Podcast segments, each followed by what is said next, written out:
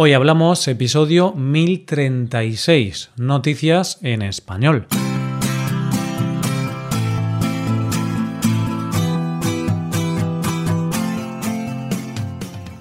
Bienvenido a Hoy Hablamos, el podcast para aprender español cada día. Ya lo sabes, publicamos nuestro podcast de lunes a viernes. Si quieres ver la transcripción completa y una hoja de trabajo con ejercicios y con explicaciones, visita nuestra web hoyhablamos.com. Hazte suscriptor premium para acceder a todo ese contenido. Hola, oyente, ¿cómo estás? ¿Cómo va la semana? No sé en otros lugares, pero en España estamos pasando unos días con más frío de lo normal. Y la verdad es que con este frío lo mejor que podemos hacer es quedarnos en casa y relajarnos escuchando las noticias de hoy. Para empezar, conoceremos la historia de un niño que te hace pensar que estás perdiendo el tiempo. Seguiremos con unos primos que cumplieron un sueño y terminaremos con un hombre que hizo lo imposible para ver a su amante. Hoy hablamos de noticias en español.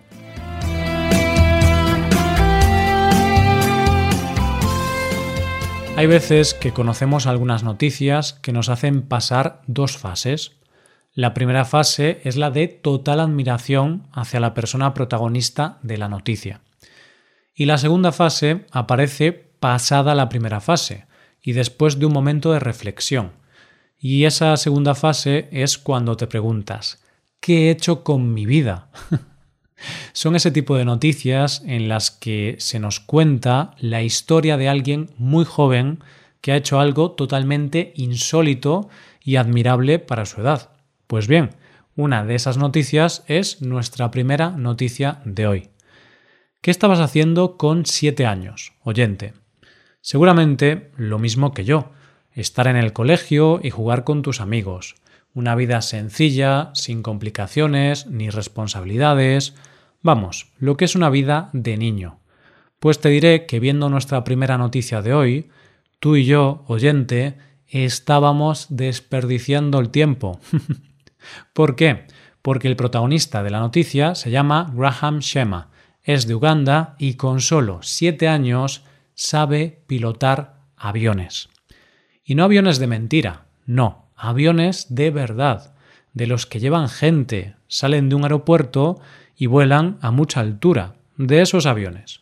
El bueno de Graham ya apuntaba maneras, porque con tres años, edad en la que la mayoría de los niños bastante tienen con aprender a hablar e ir solos al baño, él ya sabía resolver problemas de matemáticas y ciencias complejos. Así que no es raro entender, con esa mente, cómo le vino la obsesión por los aviones. Todo empieza cuando, justo en ese momento, en que tiene tres años, y más concretamente en un episodio que le ocurrió en casa de su abuela. Resulta que el pequeño Graham vio como un helicóptero de la policía, que volaba más bajo de lo normal, rompió el techo de la casa de la abuela. Para cualquier niño esto hubiera sido un impacto, y puede que llorara, que le pareciera alucinante, o que lo dejara traumatizado de por vida. Pero claro, eso sería para un niño normal, no para Graham, porque en su caso, tal y como dice su madre, algo cambió en su mente se empezó a obsesionar con los aviones y en 2019 pudo ingresar en una academia de aviación. A las pocas semanas era un prodigio de la aeronáutica y a los cinco meses ya era capaz de hacer prácticas pilotando un avión. Ahora mismo su ritmo de aprendizaje se ha visto mermado por la pandemia, pero se sigue ejercitando gracias a unas gafas virtuales y sigue estudiando teoría para seguir mejorando en el campo de la aeronáutica. Como te podrás imaginar, el niño se ha convertido en un fenómeno a nivel mundial, y son muchos los medios que viajan hasta Uganda para entrevistarlo, hacerse eco de este niño prodigio y ver con sus propios ojos a un niño de siete años pilotando un avión. Graham dice que su sueño es conocer a Elon Musk. Es la persona que más admira del mundo y su referente. Dice que le gustaría darle la mano y quizá poder viajar al espacio con él. Y la verdad, oyente, es que si esto lo dijera cualquier niño, le diría, sigue soñando. Pero en el caso de Graham, estoy seguro de que lo veremos muy pronto cumpliendo ese sueño.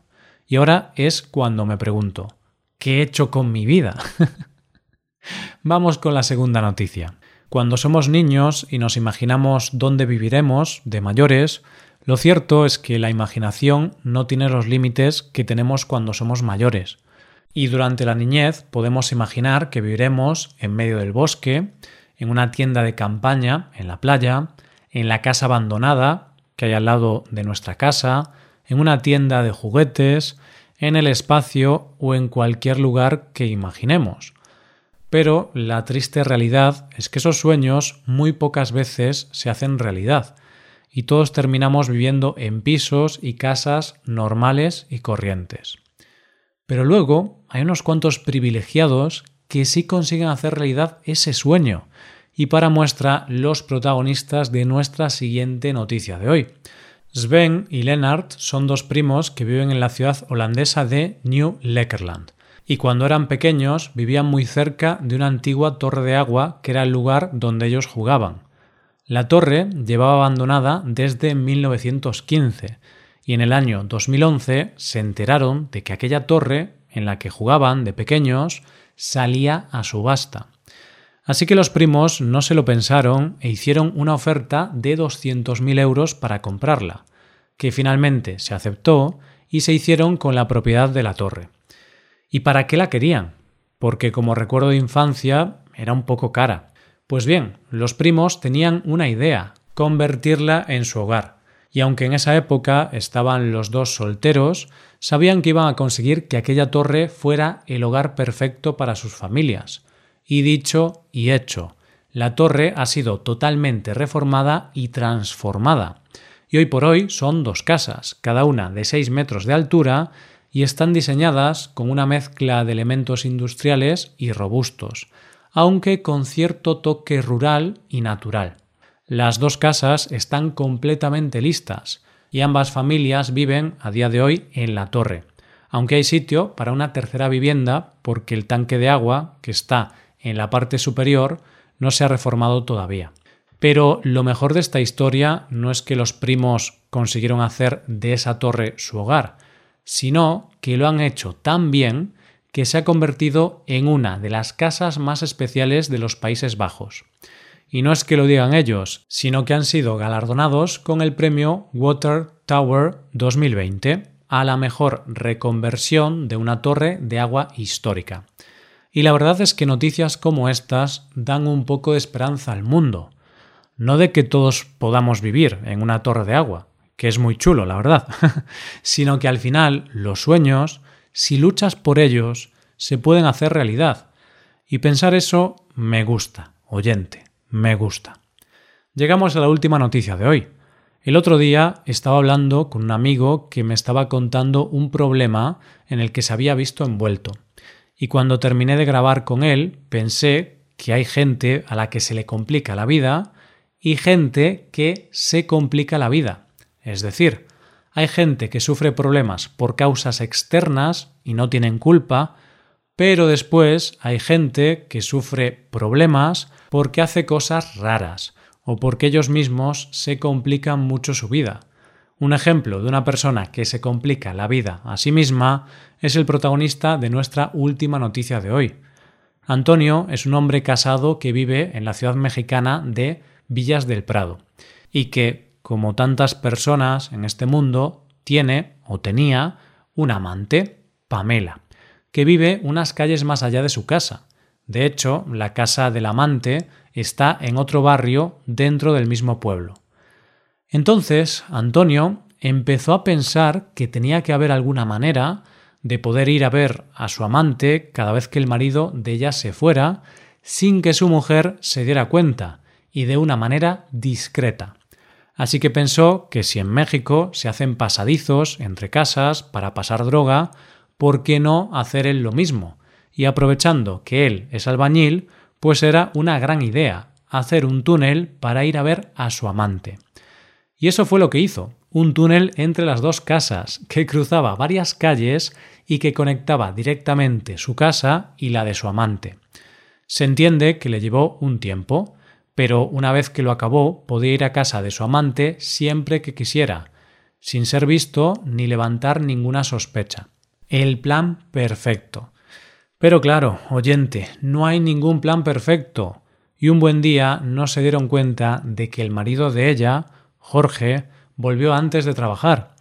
Jorge llegó a su casa y lo que se encontró no fue una escena precisamente agradable para él, y se cabreó mucho. Con un gran enfado, Jorge persiguió a Antonio, que se escondió debajo de la cama. Pero misteriosamente, cuando Jorge fue a mirar debajo de la cama, Antonio ya no estaba. Jorge, muy cabreado, lo buscó sin descanso hasta que descubrió debajo de la cama el famoso túnel, y así fue como llegó a casa de Antonio. Una vez que Jorge llegó a casa de Antonio, éste le pidió por favor que no le gritara, ya que su mujer estaba en la habitación de al lado y no sabía nada de su aventura con Pamela. Y claro, Jorge no iba a estar callado, ya que había destruido su matrimonio, él iba a destruir el de Antonio. Aunque, para no faltar a la verdad, hay que decir que parece que ambos matrimonios ya estaban destruidos de antes. El caso es que la mujer se alarmó al ver que un hombre estaba pegando a su marido, llamó a la policía y a Antonio no le quedó más remedio que contar toda la verdad y nada más que la verdad. Y yo, la verdad, es que después de leer esta noticia, pienso que sí que es cierto que hay personas que se complican la vida ellos solos y que lo del túnel me parece demasiado trabajo para una infidelidad. Yo creo que a Antonio le hubiera sido menos trabajoso divorciarse o, en su defecto, haberse ido a un hotel. Y esto es todo por hoy. Con esto llegamos al final del episodio. Te recuerdo que en nuestra web puedes hacerte suscriptor premium para poder acceder a la transcripción y a una hoja de trabajo con cada episodio del podcast. Todo esto lo tienes en hoyhablamos.com. Esto es todo, mañana volvemos con dos nuevos episodios. Lo dicho, nos vemos en los episodios de mañana. Pasa un buen día, hasta mañana.